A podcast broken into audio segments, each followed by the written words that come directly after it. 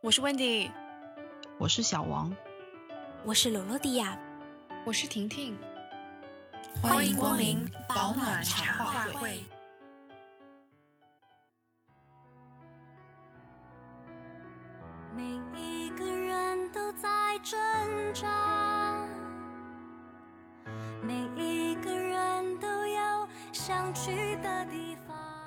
虑是这个世界上最没有价值的情绪，因为你是在为一个未知和不确定的这个未来反复折腾当下的自己。只是因为心还不够渴望，我才到这个年纪，选择跟自己很和谐的相处，就学会内心的自洽，会让你自己能够过得更舒服一点。明明知道容易受伤，说中年人就很容易迷茫吧，就是已经没有了砍柴的力气，然后只剩下买米的压力，以及收获了中年的油腻。我不害怕，我不害怕拥有梦的人世界就是一个人去复制另一个人，另一个人去复制你的前辈的这样的人生，嗯，不是一件很好的事情。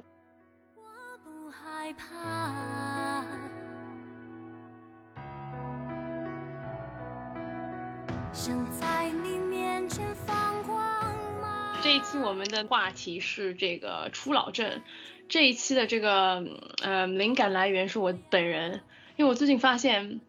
就是朋友之间，就同年龄的朋友之间，你见面吃饭告别的时候，你再也不祝别人前程似锦、恭喜发财，你都祝别人 身体健康。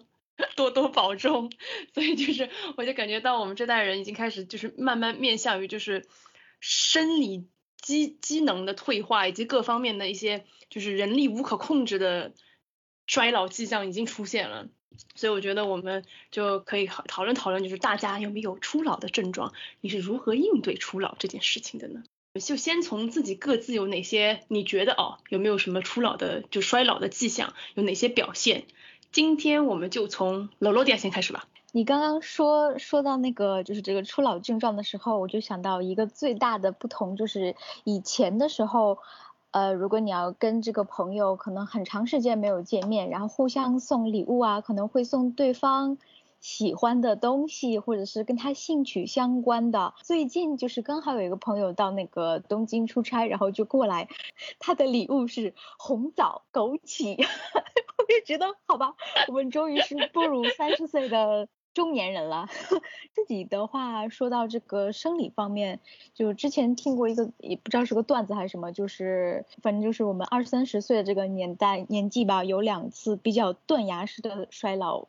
一次是在二十岁后半段，就是二十七八岁左右，还有一次是在就是三十二三岁左右的时候，就你明显感觉到这一年过去之后，就是你你真的很明显能感觉到自己的。皱纹变多啦，然后就是你你的护肤品要开始用心要花心思去买，然后去消除掉你这个皱纹啦之类的。我自己最近就发现自己可能是因为我自己的睡姿不太好吧，然后就出现了脖颈纹。当时就是我刚好有一个五十几岁的同事就跟我说，他在年轻的时候。发现自己出现了第一条脖颈纹的时候，我就开始尖叫。于是从那个时候开始，他就不用枕头了，每天晚上就也不是侧卧着睡，就是摆成一个大字形，然后不用枕头。然后他说这个方法超级无敌的好，我要推荐给大家用。这些年就到他现在五十多岁，他确实没有出现过脖颈纹，他脖颈纹确实是零。颈纹这个你到现在才有。啊，我觉得我前几年就开始有颈纹了。我觉得是看个人的那个，我觉得还主要是 DNA，我就没有。好厉害，好厉害！我真心觉得这个东西可能跟那个睡觉的姿势啊什么有关。你觉得是吗？因为我觉得听起来好像有点玄学，应该有点脂肪堆积和那个什么，但我觉得还是跟脖子的形状有关系，还有那就是 DNA。哦，原来如此。但是他这个不靠不靠枕头睡，我觉得也有道理，因为这个是对抗那个地心引力嘛，对吧？啊对对，这个倒立是一样的。他这个真的很神奇，因为他真的一条颈纹都没有，而且他今年五十五岁了，但我真的是没有枕头，完全没办法睡觉。哎，我认为大家都有颈纹的。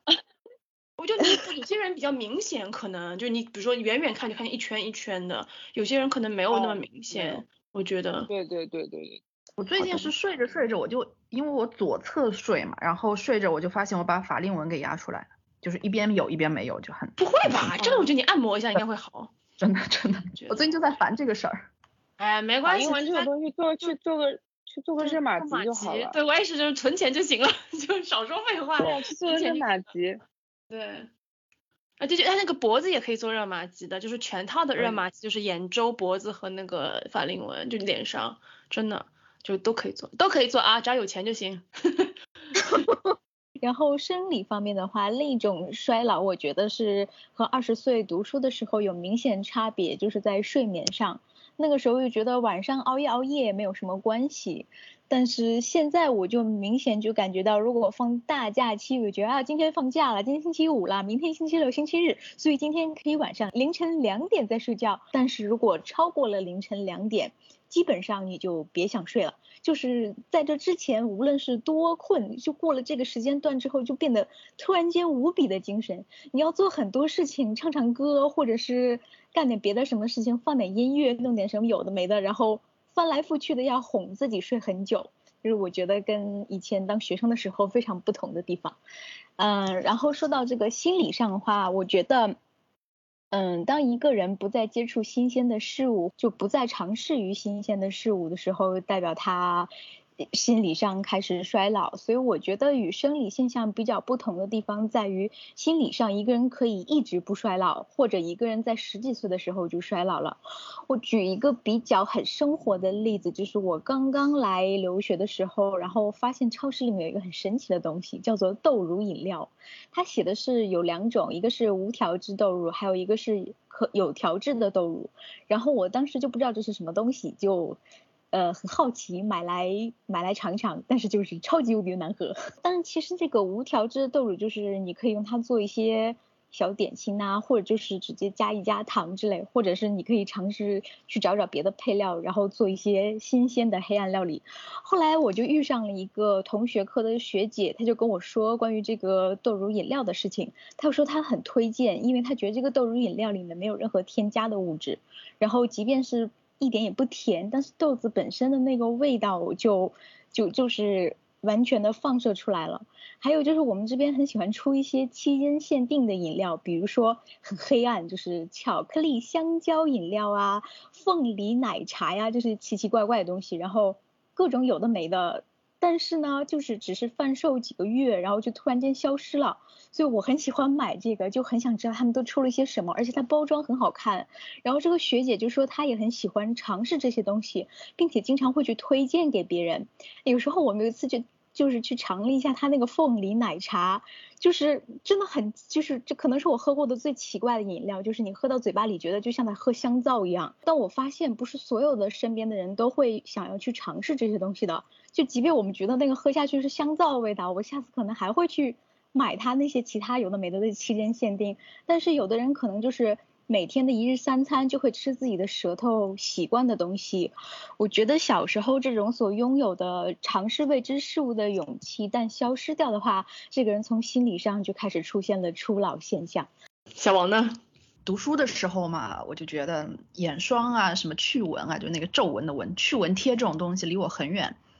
我也从来不怕长痘，就是哪怕连续几天重油重辣，也顶多就是冒出一颗痘，并且很快就好了。那个时候还是熬夜小能手，通宵半通宵就完全不是事儿，补觉一下就好了，而且代谢会比较快，哪里会去吃减脂餐啊之类的，就是胖了五斤，哦那就控制一下，然后两周就回去了。现在就是胖了五斤，控制一下，指不定再买五送三，因为你自以为吃的很少嘛，其实就是把本来就不太高的代谢弄得更加低。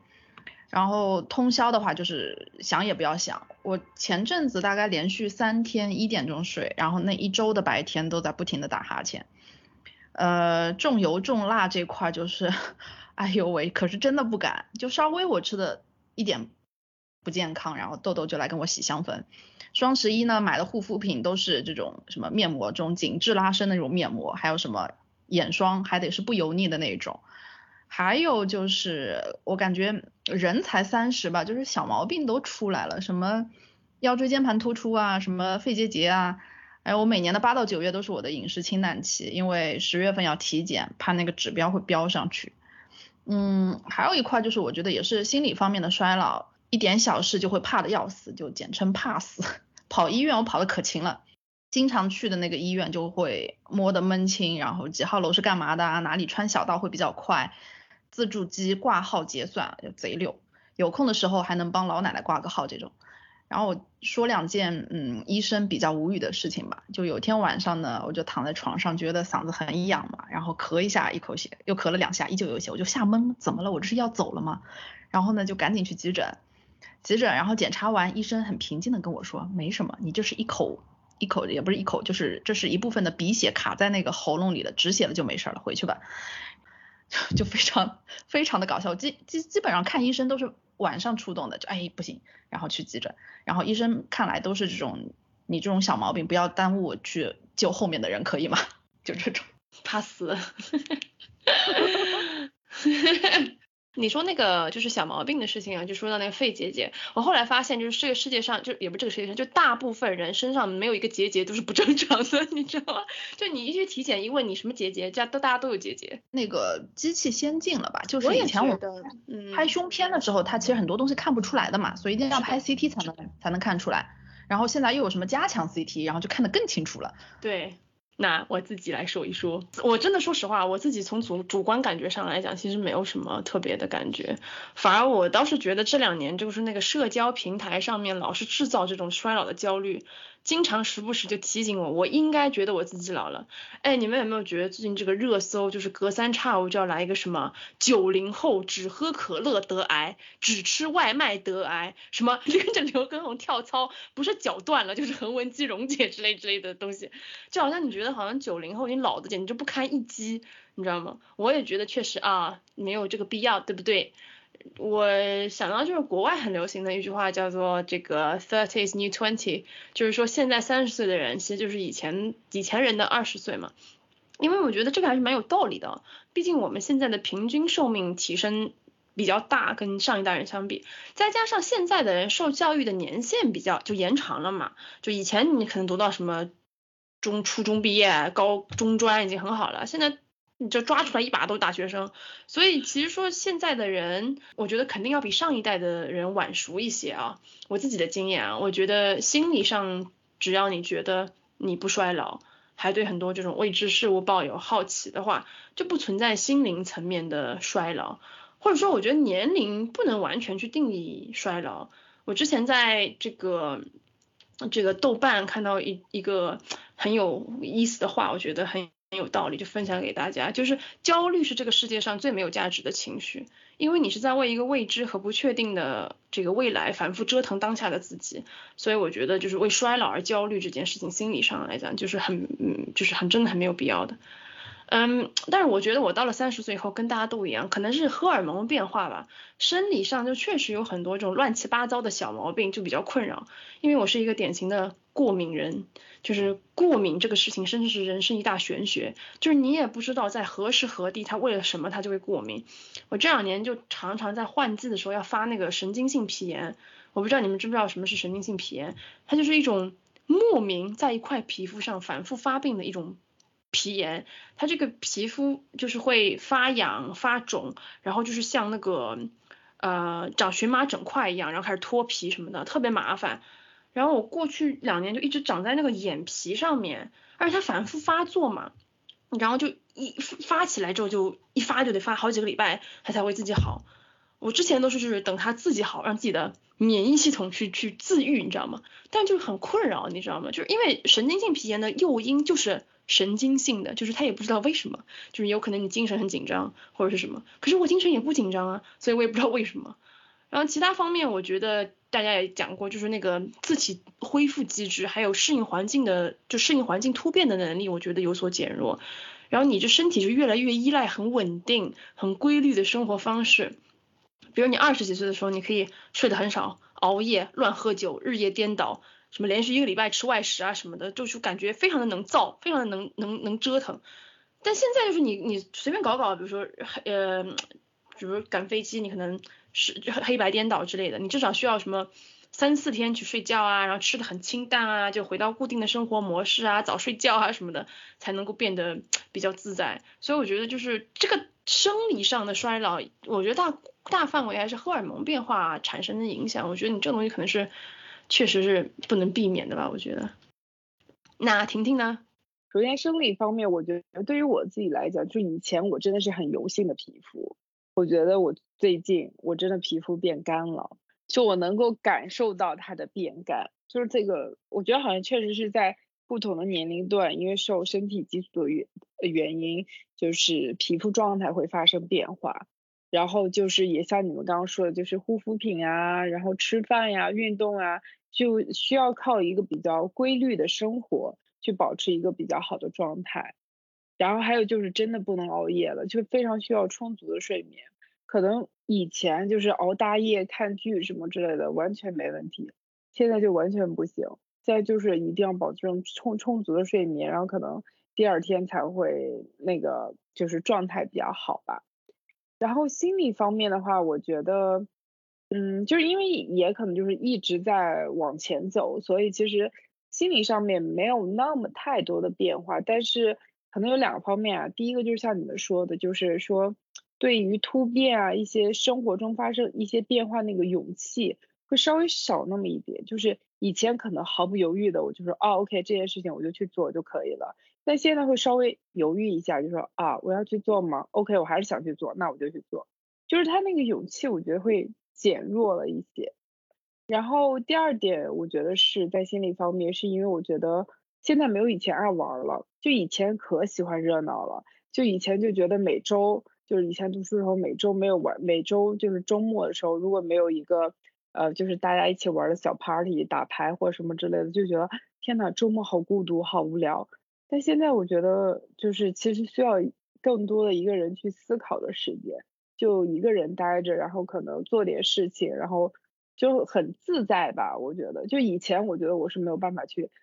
很享受一个人的这种时间，但是现在我觉得，呃，我还挺就希望自己有那么一部分时间是可以自己一个人待着的那种。说到这个皮肤变化，我真的我跟你完全一样，就我小时候也都是那个油皮会长痘，但是这两年就嗯。我就会觉得哇塞，双颊发干就超干。我人生从来没有买过那什么 SOS 那种急救 hydration 什么，但是我最近都有这个放在家里，因为真的很干，就怎么会这样？真的 就。就真的是，就以前我从来没有想过说我的皮肤会干，就以前我真的觉得我皮肤油死了，然后现在我真的觉得说天呐，我皮肤这个两颊还有眼周，就真的就觉得好干呀，就真的是。对。还有你说那个周末的事情，我也觉得，就是你以前觉得自己是 loser，如果你周末没有局的话，就没有人叫你。哎，对，真的是，真的是觉得自己没朋友那种。对，你是什么？但现在我觉得不要吵，让我在家躺着。我有时候觉得我连连续在家里面又看书又干嘛运动还干嘛，还就很忙很忙。其实一部一部门都没出去过，我觉得好爽啊！就别人说叫你说，哎，今天晚上我们家里吃个什么火锅，你觉得？好烦，我一去就要花五六个小时，你就觉得好麻烦。我也不想跟任何人聊天。我我现在就需要那种，就是比如说，哦，这礼拜有有一个 party 玩了，下礼拜我就需要休息，休休息，对对，在下礼拜可以，对，就这种我觉得可以。但如果你让我每个礼拜都安排，我的天，我就疯了。嗯，我之前在那个百度，你知道吗？在百度上面搜初老症，他们这个初老症的来源是那个，呃，就是那个我可能不会爱你那个这部电视剧先提出来的这个初老症的概念，然后百度还列举了大概五十个症状，我就说我就我就摘录了一些很有代表性的，想问问大家，首先是那个失眠，因为很多人跟我讲他们到现在就会失眠，因为我是不大失眠的人，目前啊，他说就我不知道你们有没有觉得年纪大会失眠这件事情。我我其实不会失眠，但是我会在固定的时间醒。嗯，就是比如说我平时工作可能是六七点钟起床，然后我周末其实有的时候很希望自己可以睡到九十点钟，但但是我还是会在六七点钟自动的醒来。醒了我可以接着睡，但是我我就是没有办法就是一觉睡到，对对对，就很难。就是我觉得可能跟生物钟有关，就是你你每天工作的话，可能就固定在六七点钟醒，然后就一到周末之后，它这个生物钟还会继续让你在六七点钟自然醒。我比较可怕，就是 你周周一到周五就醒不过来，你知道吗？就是一定是闹钟把你闹醒的，结果到了周六，你就在闹钟还没有响之前的五分钟就醒过来，你觉得人生 真的太可怕了，然后怎么 醒不醒？你知道吗？我觉得我我也太惨了。还有就是那个 怕冷，就是就是嗯，开始要喝热水啊。我我现在冰的都就比方说叫过来的东西，如果是冰的，我一定会等到它冰化了再喝，就是不太敢。那你为什么要叫冰的东西呢？因为你你想喝的那种它没有去冰的，或者说没有没有常温。对的，你以前你知道就是那种奶奶茶可以喝冷的和热的嘛，就是放冰不放冰。我以前从来没有想过就是要就是如果是夏天的话，一定是要喝冰的，冰加到爆。现在就不行，我现在就想说哦，那还是喝热的吧，就是因为你喝太冰，你很有可能会那个闹肚子啊，因为肠胃很烂。我我也不太敢喝太冰，就喝太冰然后就会胃痛。还有一件事情，我我自己感受非常的深，就是记忆力严重衰退，就是。是的，就是是的，是的。你们有没有觉得，就是越是最近发生的事情，你越是脑子就是浆糊一样；可是很久以前发生的事情，你就记得越清楚，你越怀旧。就是老了呀。哎，对的呀，怎么办？真的，就是有时候他们问我，你昨天什么什么说了一个什么什么，说有吗？是吗？真的吗？我就完全记不得。然后还还有一个行为，我在那个。百度上看的时候，觉得特别特别有共鸣，就是你做一件事情的时候必须喃喃自语，你如果不喃喃自语的话，你就会忘记了要干嘛，就会出现很神奇了，你跟自己对话，然后就外人看起来这个人神经病。我有时候是会这样的，我有时候会一边工作一边说好，现在要干嘛干嘛，就一直重复我要做下一步的事情，什么什么输入密码什么，我就会这样，我超神奇了，你知道吗？难道只有我会这样吗？我觉得大家都这样呀。对对对，而且你会 你会那个就是就在嘴边，但一个词，然后就是你就很熟，但是一下子就怎么也叫不出来嘛。对的对的，就是忘记你要干嘛。我其实觉得说就是忘记这些事情，我就我一直其实都不会刻意去记，就是我现在就是不会在脑子里面刻意的记东西，就很重要的东西，我只会就是写 notes 给它记下来。他这件事情过去就会过去了，然后我不会强迫自己去记住它，就就很造成了生活的困扰。因为我们家楼上楼下嘛，有时候我就想说，我手机放在楼下，我要去取手机。可是等我从二楼走到一楼的时候，我已经忘记我要干嘛了。然后我说我为什么会下来呢？然后我就会在想我为什么下来，然后我就会再跑回楼上，一坐下来发现哇我手机不在身上，然后我说哦原来我去拿手机，然后我就开始下楼去拿手机，着急着急扯的，你知道吗？真的哇。那我们讨论这些啊，已经比较出现了指征的衰老的这个现象。那作为积极应对新时代女青年，我们有什么好的解决办法？或者说有没有试过一些别人都说好的办法，你觉得但是其实没有卵卵用呢？那小王先给我们讲一讲。呃，试过不少办法吧，比方说腰椎的问题，我就会去打那个针灸。针灸效果怎么说呢？我觉得还是很厉害的，就是我打完能够。活蹦乱跳好长一段时间，但是打的时候呢，这个过程确实是惨不忍睹。然后你就趴在那儿，它是那种快针，就不是那种那个针插扎下去然后就会不动的那种，它是搓搓搓搓，然后戳好。然后呢，我感觉我就是一只待宰的牛蛙，你知道吗？就是在那边，因为我是腿嘛，他就给我扎腿上，然后我就就是那个那个那种像被电倒一样那种神经，然后会直达你的脚底，然后就不自觉的在那边像被宰的牛蛙一样，然后。然后就这么弹两下，弹完以后我就下来，下来以后那个走路跟鸭子一样，反正就那个现象特别搞笑，因为那一屋子都是这样的，都是这样的状况。然后呢，就是这个这个这个活蹦乱跳一段时间之后，但是它还是治标不治本。还有我有买过那种什么西藏的桑黄，我不知道大家知不知道这一味药，桑黄据说那个煮茶喝对什么散结节挺有用的。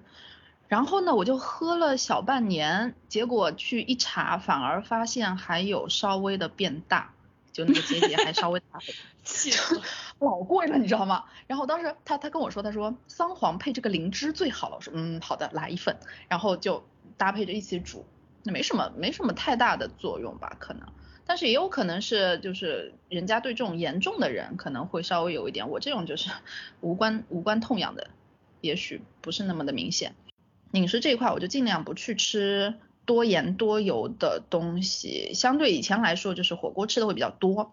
呃，平均一个月我得去上一次。现在基本上一年都去不了几次，因为一个是吃腻了，我好像提不起劲；另外一个呢，就是还是要保护一下自己的胆固醇。还有就是我买了一个那种吨吨桶，因为我不太爱喝水，就是强迫自己喝水。然后大概一升左右的容量，嗯，如果不爱喝白开水，就想办法去泡点东西，什么什么花茶、果茶、薄荷茶之类的。然后呢，就不喝完不许下班，基本上就是这些对策。Interesting，挺好，挺好的。我觉得你还是比较积极的啊、还好没有被骗。好的，那婷婷呢？我觉得首先皮肤嘛，就是多做护理，然后多敷面膜，然后再过几年还有医美，所以就还好。然后就是饮食各方面，我觉得现在就是，呃，吃的食物会更健康一点，就真的会少喝奶茶，而且现在点奶茶一定会说不要另外加糖，而且我现在也不怎么吃辛辣的。呃，还有就是说尽量就是在家吃饭，然后多运动，这个其实还挺重要的，就是因为上了年纪之后，运动可以帮你保持一个比较好的一个新陈代谢，呃，我觉得这些就还挺好的。然后还有就是要经常体检，就按时体检，我觉得这还很重要。然后内心方面，我觉得，嗯，就是呃，给自己机会一直去学习一些新鲜事物吧。然后这样子的话，我觉得你的心态，包括你的接受程度，都会一直保持在一个很好的状态。而且另还有一个点就是学会内心的自洽，因为我最近很喜欢的一个一两句话就是说，给我给朋友写祝福，我最近还挺喜欢用用用这句话，就是想要的都拥有，呃，得不到的都释怀。我觉得就是到这个年纪，选择跟自己很和谐的相处。就学会内心的自洽，会让你自己能够过得更舒服一点。我同意这个自洽这件事情，因为我觉得其实挺难的，因为我们不是单独存在的个体嘛，你总是忍不住要去跟看看别人在干嘛，别人在干嘛，老觉得自己不满意，我觉得其实挺那什么的，因为我觉得每个人就是其实人在这个世界上，如果你不疼惜你自己，你不对自己最好的话，没有人会就是那个来来像你喜欢自己一样来喜欢你的。所以就是就是，我觉得就大家不要去追求一些无谓的，达到了什么就会变得很好，因为这样子你会很累的，我觉得，而且你会不开心的。对，就是我觉得就是想达到一个很完美的状态，它是需要一个过程的。可能有些事情你做得很好，有些事情做得不好，但是我觉得只要你能够接受你自己，然后能够反思，知道说哦，我下次遇到了，我可以进步一点点，这种，嗯，就让你自己过得舒舒服服的。我觉得，我觉得自己上了年纪之后。就是我觉得在一直在学习的一个东西吧。对，它是一个修行的过程。我觉得你不可能一下子今天突然觉得自己特别好。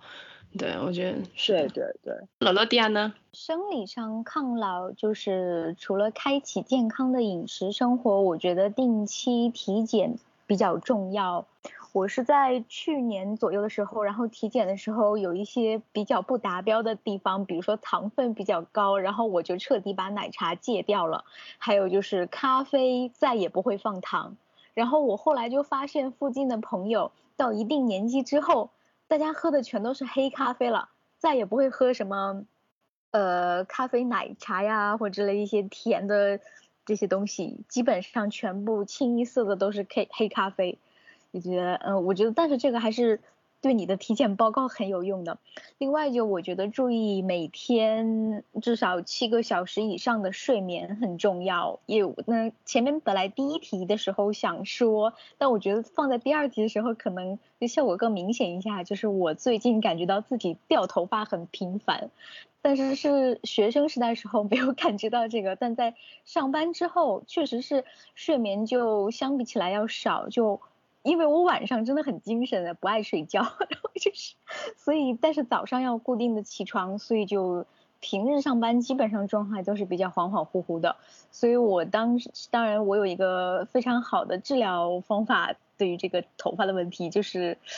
在我上一次辞职之后，差不多有一个月左右的时间没有去上班。然后我就断断续续的去旅行啊，然后每天要睡八个小时以上，身心终于得到了极大的放松之后，我就发现和之前的情况比，我的头发不仅变粗了，感觉像打广告一样，而且还非常不容易断。但是最近又又回到了以前的生活之后，就感觉到是那个睡眠少，让我的头发我不知道有没有关系啊，变得细，而且是细长细长，很脆弱的，容易断。我就觉得在没有上班的那段时间，这个现象确实变少了很多。然后这里的解决方法就是大家可以定期给自己放一个小假。虽然我很想说不上班很很帮助你治疗这个脱发问题，但大家还是需要搬砖的。还有就是夏天的时候，尤其是今年夏天非常热，我就发现一个新的产品，就是给你的头发和像和像那个皮肤一样，就是做一个防晒。它有一种专门给头发防晒的那个 UV cut 的那个产品，比较好用，可以防止头发这个这一表面这一层。变细，或者是太过于在这个太阳底下暴晒之后，就变得更脆弱易断呢。我觉得这个比较好用。哦，给我们种草了一个头皮防晒的东西，弄得我现在很想买的呀。是我孤陋寡闻还是怎么着？因为我从来没听说过这东西。你们别，你没有听说过吗？我我听说过，但是我没有用过，因为我出门不会在不会把头发暴露在。就起码这几年吧，不会把头发暴露在外面太久，所以我就没有用过。但是我有用生发精油啊这些。啊，我也用过，我也用过。其实还是跟水有关，喝的跟喝的水有关系，就重金属的关系，什么都有关系的。啊。而且还有激素，就是我觉得头发这个东西跟你的激素关系非常大。是的，是的。尤其是女孩子。我觉得当你的内就是体内的激素是一个比较好的平衡的状态，你的皮肤啊、头发呀都会对对挺好的状态。对，一般都是雌性荷尔蒙可能出了点问题，就不平对不平衡也不调，我觉得对，是的，是的。那下面是我自己，就是说到人到中年之后的身体变化哦，我就跟刚才大家。就在说这件事情，就是前段时间，那去年还前年的时候吧，就是可能呢，就是人一下子在进行大规模的荷尔蒙调整，我就会那个烂脸，然后就疯狂的爆痘，这就很烦，你知道吗？就你如果素颜看镜子就觉得哇塞，我长得太吓人了吧，然后就是你要出门的时候都要用遮瑕才敢出门，然后一烂脸你就会病急乱投医。比如说，我当时就买了一堆那种什么祛痘痘的产品啊，各种很贵的什么清洁面膜啦、精华啦，往脸上敷。事实证明就是根本没有用，因为这种大面积的长痘基本上都是呃雌性荷尔蒙不平衡。这件事情是这样的，如果要重新调整整个荷尔蒙达到新的平衡的话，这件事情最起码有好几个月的时间，而且根本就没有特效药，除非你就是已经烂的不行了，你得去看医生，那他可能会给你一点雌性荷尔蒙的补充剂什么的。反而最好的办法应该还是放平心态，就不要过分紧张。否则你越是在意，越是焦虑这件事情，你就更加不会好了。我现在就是觉得什么保养品啊、化妆品啊，就是一件比较玄学的事情，就是特别贵的也不一定是好的，还是得看成分，还有就是是不是适合你自己。这个事情真的是花钱不一定能解决所有的问题，还是要拼这个耐心还有心态，我觉得。嗯，至于这个比较实际可行的抗衰老的方法，我自己就是运动训练，最好是有氧和重训结合训练，我觉得效果是最好的。因为运动这个事情啊，真的是万事开头难，你就是要想迈出那一步特别难，但是你一旦形成这种习惯了，你如果不动，你反而很难受的。我觉得运动的话，除了对人那种身材管理上的作用，更重要的，我自己觉得是释放一些压力，还有获得一种成就感。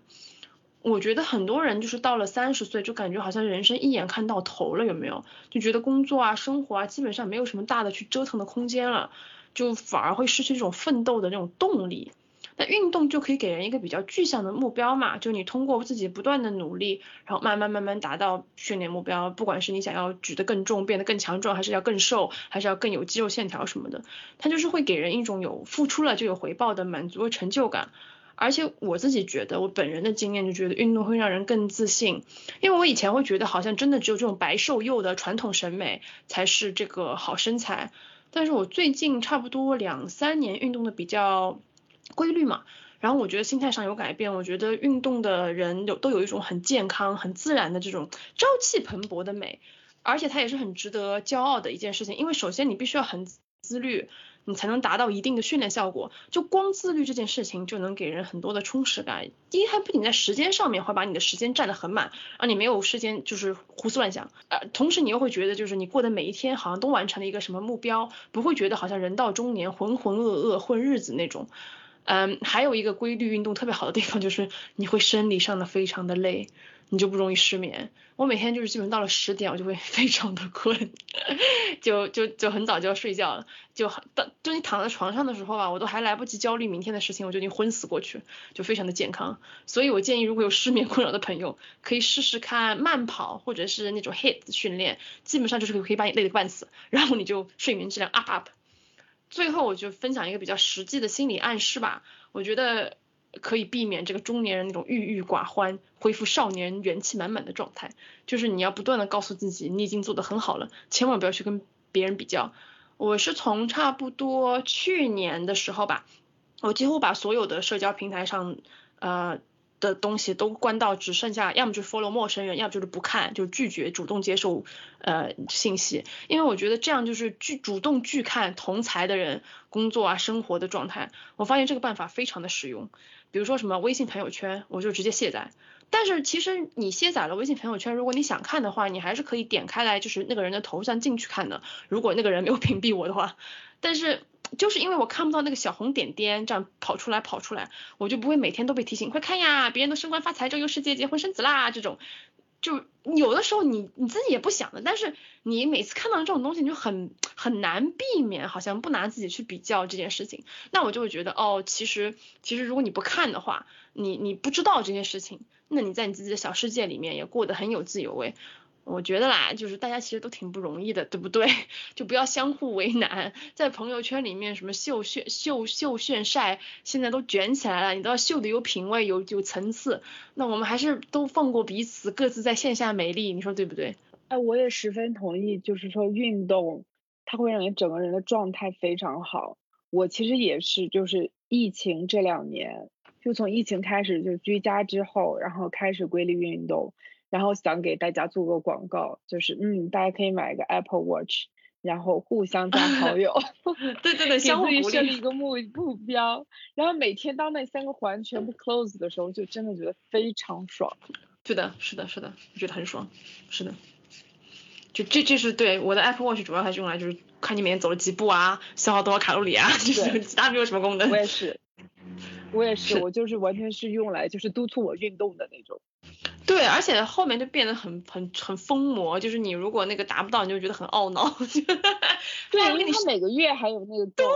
然后如果每个月的 goal 拿不到，我就觉得好难受，不行，我必须得拿到。对，你就会不想说不行，我要赶快出去跑一圈，这种 是的，是是的。对对对对对。他们每个月给你颁发一个什么奖章什么，就说啊这个月我收集了几个奖章，这种无聊的东西。我真的觉得，我觉得我如果没有 Apple Watch，我觉得我不会这么规律的运动的。好的，请 Apple 赞助这期节目，谢谢。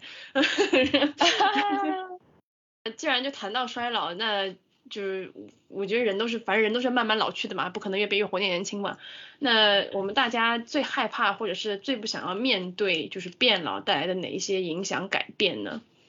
那先从小王开始。我最害怕的点有两个，还是分为生理跟心理上的。生理上我就会比较害怕小毛病不断吧，就是明明也没什么大不了的，但就是有很多东西你做不了，就是也不用很老，比如说五十来岁，然后发现膝盖什么过度损耗，不能爬山，不能过多的爬那个楼梯，然后呢出去玩也不能跑跳之类的，或者因为。呃，上了年纪，各种各样的小毛病来了，什么比方说尿酸偏高，就是这个不能吃，那个要忌口，然后你整个人就是跟什么针灸、艾灸捆绑在一起，每周几天要去医院报道，这样就是人都不自由了，想安排点行程还得说等等哦，让我来看看这几天要不要去医院，就会很烦。然后，嗯，另外一个是呃心理上的，我就会害怕。那种就是稍微上点年纪，四五十岁就对自己没什么追求，因为中年人就很容易迷茫吧，就是已经没有了砍柴的力气，然后只剩下买米的压力，以及收获了中年的油腻。呃，然后还要说我们这个年纪还图什么呢？安安稳稳等到退休，孩子有出息，有个好出路，仿佛这一辈子就在了。那以前人，呃，古人的这个平均寿命是四四十来岁嘛。现在就是医疗条件啊，以及平均寿命都提高了，不是让我们在古人等死的这个年纪去等死的。那句那句那句有点矫情的话怎么说的来着？就说什么，呃，有人二十五岁的时候就已经死了，他只不过把死那一天的日子又重复了五十年。就我会比较害怕这种重复吧，哪怕你嗯新学会了一道菜，或者说呃学到了一个小到不能再小的技能，都是在避免这种死亡重复，而不是刷五十年的抖音，就是连抖音的内容都在变，但是只有自己没有变化。我觉得抖音估计也干不了五十年吧，应该应该也就是会被新的 app 所取代，然后你就会彻底被时代淘汰，因为你不知道除了抖音之外还有别的什么 app，因为你已经落潮流了。其实差不多，我最害怕的应该是就是生理上的衰老，就生理限制，体力上衰退啊什么的，还有就是疾病就会限制很多人生体验的机会嘛。比如说你去高原或者去登山，如果你身体体能不能负荷的话，你就没有办，你就是做不到啊。还有就是比如说一些比较极限的项目，嗯，什么滑翔翼呀、跳伞啊，还有什么蹦极啊，你年纪大了你就是不能，它是规定不许你去玩的嘛。你想一个人。辛辛苦苦工作了，像我们现在三四十年，总算攒够了钱，退休了，可以享受生活，才发现，哎，我也享受不动了，就真的是实力演绎什么叫有命挣没命花，你知道吗？所以我觉，其实我觉得做人还真挺矛盾的，你一边觉得要努力奋斗，趁年轻能吃苦，就是累积财富嘛，但是在你精力和体力最好的时候，你又不能尽情的玩，到了退化的时候，就算有很多钱。那种很多很有趣的、比较冒险的体验，你也没有办法负荷了。但是反过来说，就是你年轻的时候一直就是今朝有酒今朝醉，及时行乐，然后到一直到玩不动的时候，你可能还要面临比较残酷的经济上的问题，怎么养活自己，在你这个体能和精力同时衰弱又没有钱的情况下。所以我自己后来想想，还是可能就是一个平衡的问题，就是努力一下玩一下，努力一下玩一下，这样反复循环。呃，另一个事情我最近想到就是。心理上来讲，就是我觉得很很不好面对的是如何服老，就因为我是个个性比较硬的人，我就新时代独立女性，你知道吗？我就喜欢自己解决自己的问题。但是我在想，随着人的年纪增长，总还是会到了不得已需要别人帮助的时候吧。其实我觉得这个心态上的调整对我来说就是很难接受，就是你要承认你自己。不能只靠自己解决问题了，你必须要有求于人。这件事情我觉得还蛮蛮，就是让我想起来觉得心生恐惧。因为这个心态的转变，我觉得是我们每个人都要慢慢慢慢开始熟悉起来的议题，就慢慢一点一点的扶老，就认为就是就是你要知道你是会被这个时代所就是慢慢的冲到后面来的，但不代表你会被这个时代淘汰。嗯，因为其实这个事情是只要你想要保持在嗯。时尚的前沿，你可能到达不了时尚的前沿，但你也可能会到达时尚的中间。就只要你自己不放弃的话，我觉得都可以。但是就是以心态上来讲，我觉得就是要面要知道自己的，就是承认自己的已经无能为力，就是 out of your hands 这件事情，确实我觉得对我个人来讲是比较难的一件事情。婷婷呢？我觉得第一点就是我很担心自己精力不够，就是因为如果就是遇到一些工作啊什么之类，你可能就是要跨时差工作。或者连续工作很长时间，但就是可能以前就真的不会觉得累，但现在就是因为啊变老，然后你就可能会觉得累，就会让你就是可能会工作时间变短，然后或者是工作效率没有那么高，这一点是我觉得对于我来讲我还挺害怕的事情，因为其实还是挺希望自己在呃工作的时间或者是做事情的时候就能够处在一种非常饱满的精力的状态，我觉得。这这一点就是可能会给我带来一些困扰。第二点就是像刚才之前说的，就是呃会害怕自己没有勇气去做一些想要尝试的事情，从而给以此就是因为如果没有去做，我觉得会给自己留下遗憾。就因为我觉得年轻的时候就是有非常大的试错的勇气，就是一件事情 OK 我就去试，我也不用担心什么，也不用有任何的顾虑。但现在我觉得做什么事情都稍微有那么一点点畏手畏脚，就是觉得说，哎呀，我都这个年纪了，我还要这样去尝试吗？我要去这么做吗？就是会很怀念，就是年轻的时候无所顾虑的自己，就是这一点我觉得也是。然后还有一点就可能就像你刚刚说，就是身体方面有有些事情就是，嗯，没有办法，就跟以前就完全不一样。比如说现在就是。戴眼镜时间久了，眼睛会干，然后就是说话太久了，喉咙也会干，就是那些就是极限运动，其实也没有办法再去啊、再去尝试，然后同时也会羡慕，就是说二十出头的那些年轻人啊之类的，虽然自己就是会告诉自己说，每个人都会经历二十岁，也会经历三十岁，但是，呃，就是心态上还是有有有那种就是很怀念过去，同时呃对自自己现在状态有那么一点点担忧。就我觉得三十岁是个承上启下的年纪，就是就是你也没有很老，但是你也不年轻了，就是一个我觉得是一个承上启对三十而立嘛，对吧？对，因为我有那种快四十的朋友就会跟我说，哎呀，我可真羡慕你，现在三十，才才刚刚三十，但是我会去羡慕那些二十多岁的，就是啊九五后啊零零后啊，我觉得、嗯哇，真的是好年轻啊那种。青春，，但是可能就是 对啊，可能八五后又会羡慕我们九零后，就觉得我觉得就是，但其实你后来想一想，就觉得每个人都会经历这个年纪，就是会有源源不断的这种年轻人。对，嗯，那罗罗迪亚呢？我最担心的事情应该是自己本身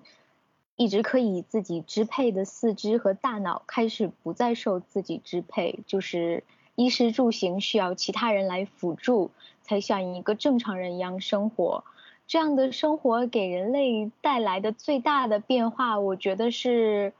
你从一个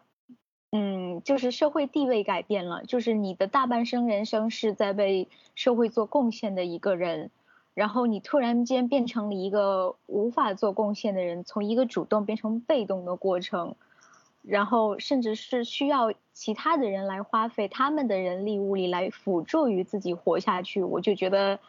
就比较悲伤的想法，我就觉得这样是很累赘的事情。另外，我觉得较为残酷的就是在这个看脸的年代里面，衰老带给人类的永远是不再美丽的标签。我觉得从你的这个社会地位从呃为人类社会做贡献，而变成了去享受社会的人，而不是说作为一个累赘的社会人的时候，当你从这里开始改变的话，就整个人的三观从你退了休之后又重新再调整一遍。年轻的时候有年轻的义务，年老的时候有年老的义务，所以在衰老面前，我们要适应的是对社会而言我们的社会地位的改变，然后还有就是享有我们不再拥有健康的体魄，却一直以来活了半个世纪的经验，以及不再拥有的美丽可以用修炼的气质来取代。哇塞，这个高度上的就是简直不要不要，如同珠穆朗玛峰 一样，你知道吗？就我有我我刚才我我刚听到的时候就有点伤感，就是，但是我现在又想说，如果我将来呃就是如果我是一个人的话，就是到了老年那个状态的话，我就会非常乐意的去住养老院。我我不知道我不知道大家有没有想那个就想过住想住养老院还是住家里？这什么话？最近好像那种养老院，就高端养老院哦，非常的新潮。哎、我听说这个，但是我没有听过任何身边的人去住的。对，我也觉得我会去住养老院，就是吧我觉得就是我一直秉承一个观点，就是呃专业的人去做专业的事情，就是有些事情就是要交给专业的人来去做，他可以帮你省掉很多麻烦以及就是很多事情吧。所以我觉得住养养就老年时候在养老院，我觉得挺好的。那可能比方等我们老了以后，就是可能观念什么都会有变化吧。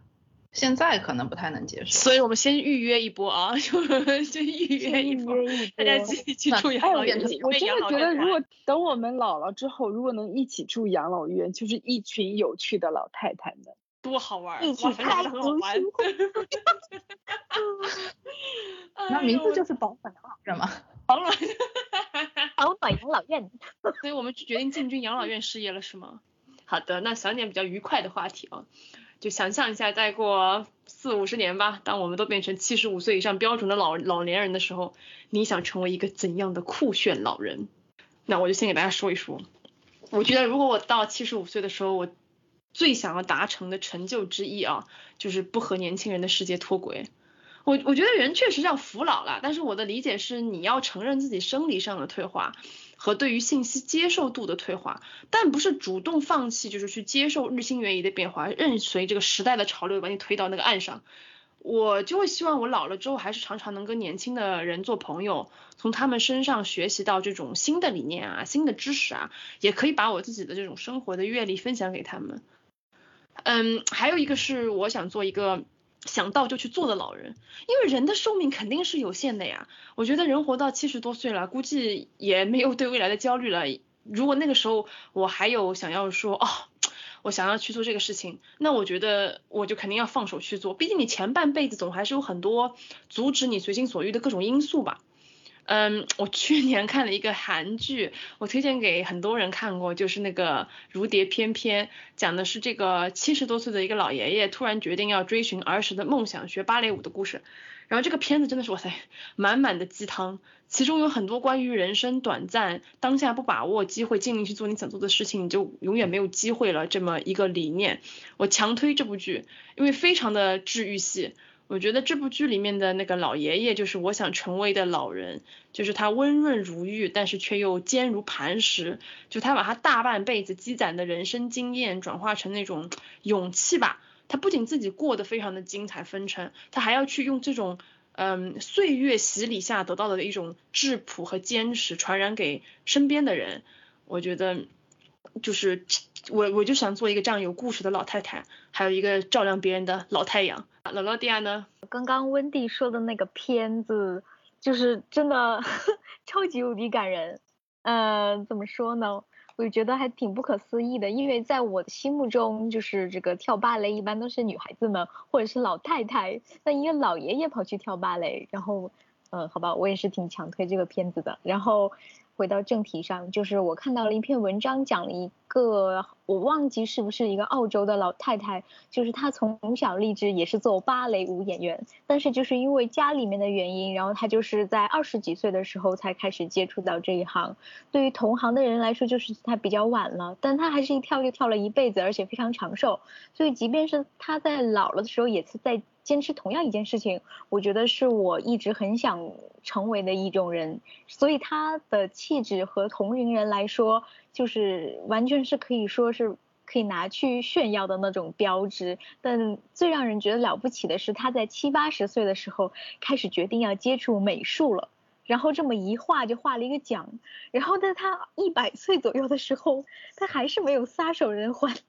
他决定写一本书，然后当一个作家，然后写一写自己的生活。我觉得这个是我一直想要成为的人，就是他，你想要做的事情很多，然后你做这件事情与你的年龄大小完全没有关系。我们自己在这个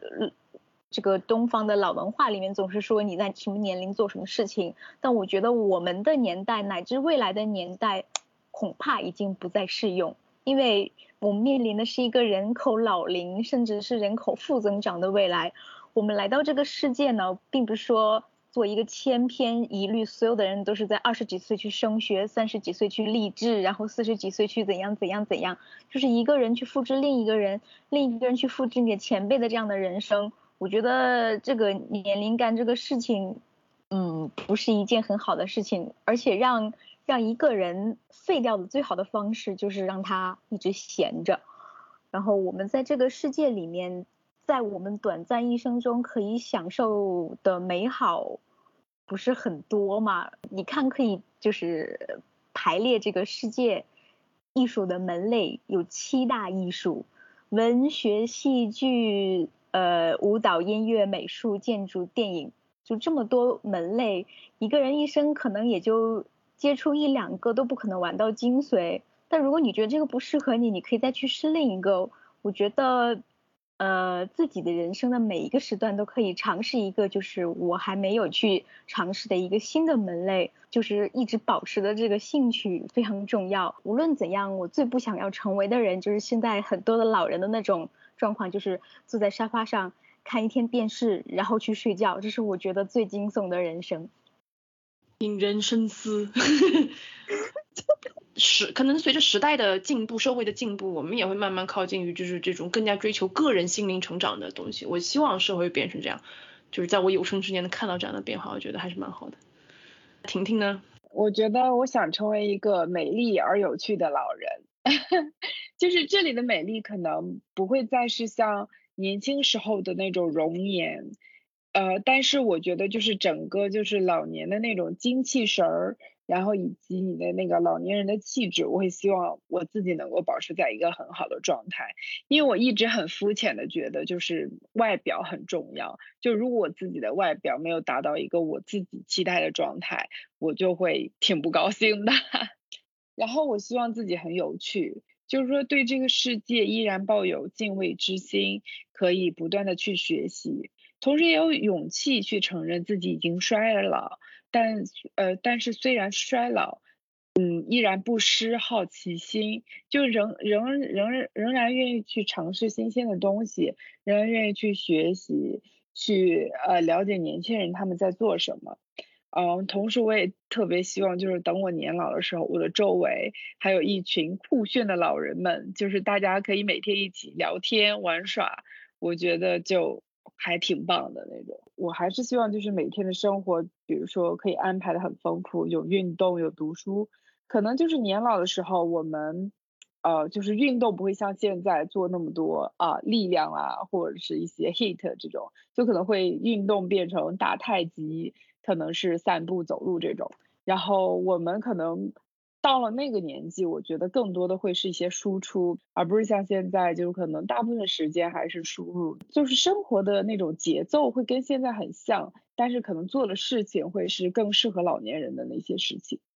那么最后听听小王同志，我觉得等到我老了，很不想接受的一个想法就是，呃，我年纪大了，这是你们年轻人的事儿。平时也会碰到一些老年人，就是来问你，哎呀，这个微信怎么充值零钱啊？或者说 A P P 怎么登录、怎么转账啊？其实他们有的人是会的，只是不敢。如果在边上你看着他们操作，他们就弄得很好。就像小朋友小时候学走路，他们有的人会走，但是他又不敢独自走，然后呢，家长就给他一根手指牵着，轻轻的牵着就会走了。所以无论小孩还是老人，都需要一种。尝试的勇气吧，我希望等到自己七十五岁的时候，还有这种不怕出错、学习新事物的心态，而不是七十五了还有什么用？这是你们年轻人的时代，我就等死就好了。年轻的时候我喜欢一些有的没的，就如果之前略有涉猎的东西，那就要继续热情下去。如果之前因为没有时间或者说物质条件不允许而没法实施的事情，那希望。七十五岁的时候可以有从头学起的勇气，我会觉得那个那个时候就是带着那个老花镜，然后摆弄自己有兴趣的东西，并且时刻保持求知欲会比较酷。前几年我有碰到过一个老太太，九十多岁了，然后她一身运动装，看起来才七十几。她说呢自己爬山才回来，摆弄起来手机也很溜。年轻人会的，他基本上都会，非常潮。我当时就觉得，要是我老了也这样就好了，就不说九十岁能这样，如果七十五岁能这个状态，我也很满意。老年人嘛，年纪一大就是最怕一个身不由己，因为他没有足够的行动力来完成自己过多的想法。呃，七十五岁的时候，我还是希望自己有相当的活力，就是能够想做什么就去做什么，不管有没有子女，就是不会受到他们的阻碍。你想，如果七十五岁满头白发还在酒吧听歌喝酒，多酷啊！或者是，就是你在想清静的时候，就比方说湖边啊、山里啊去度个假，就像年轻时候一样，也非常酷。就是有一种岁月只能够衰老我我的脸的那种酷。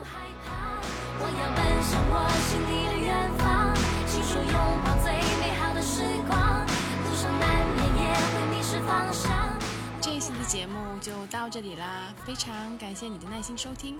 希望这一期的节目有让你会心一笑。如果喜欢我们的节目，请关注我们的频道，在小宇宙、苹果 Podcast、喜马拉雅和网易云音乐搜索“保暖读书会”，就可以找到我们啦。也热烈欢迎给我们留言，与我们分享你的小故事，或者告诉我们你想听什么。也可以到我们的微博“保暖读书会”来找我们玩哦。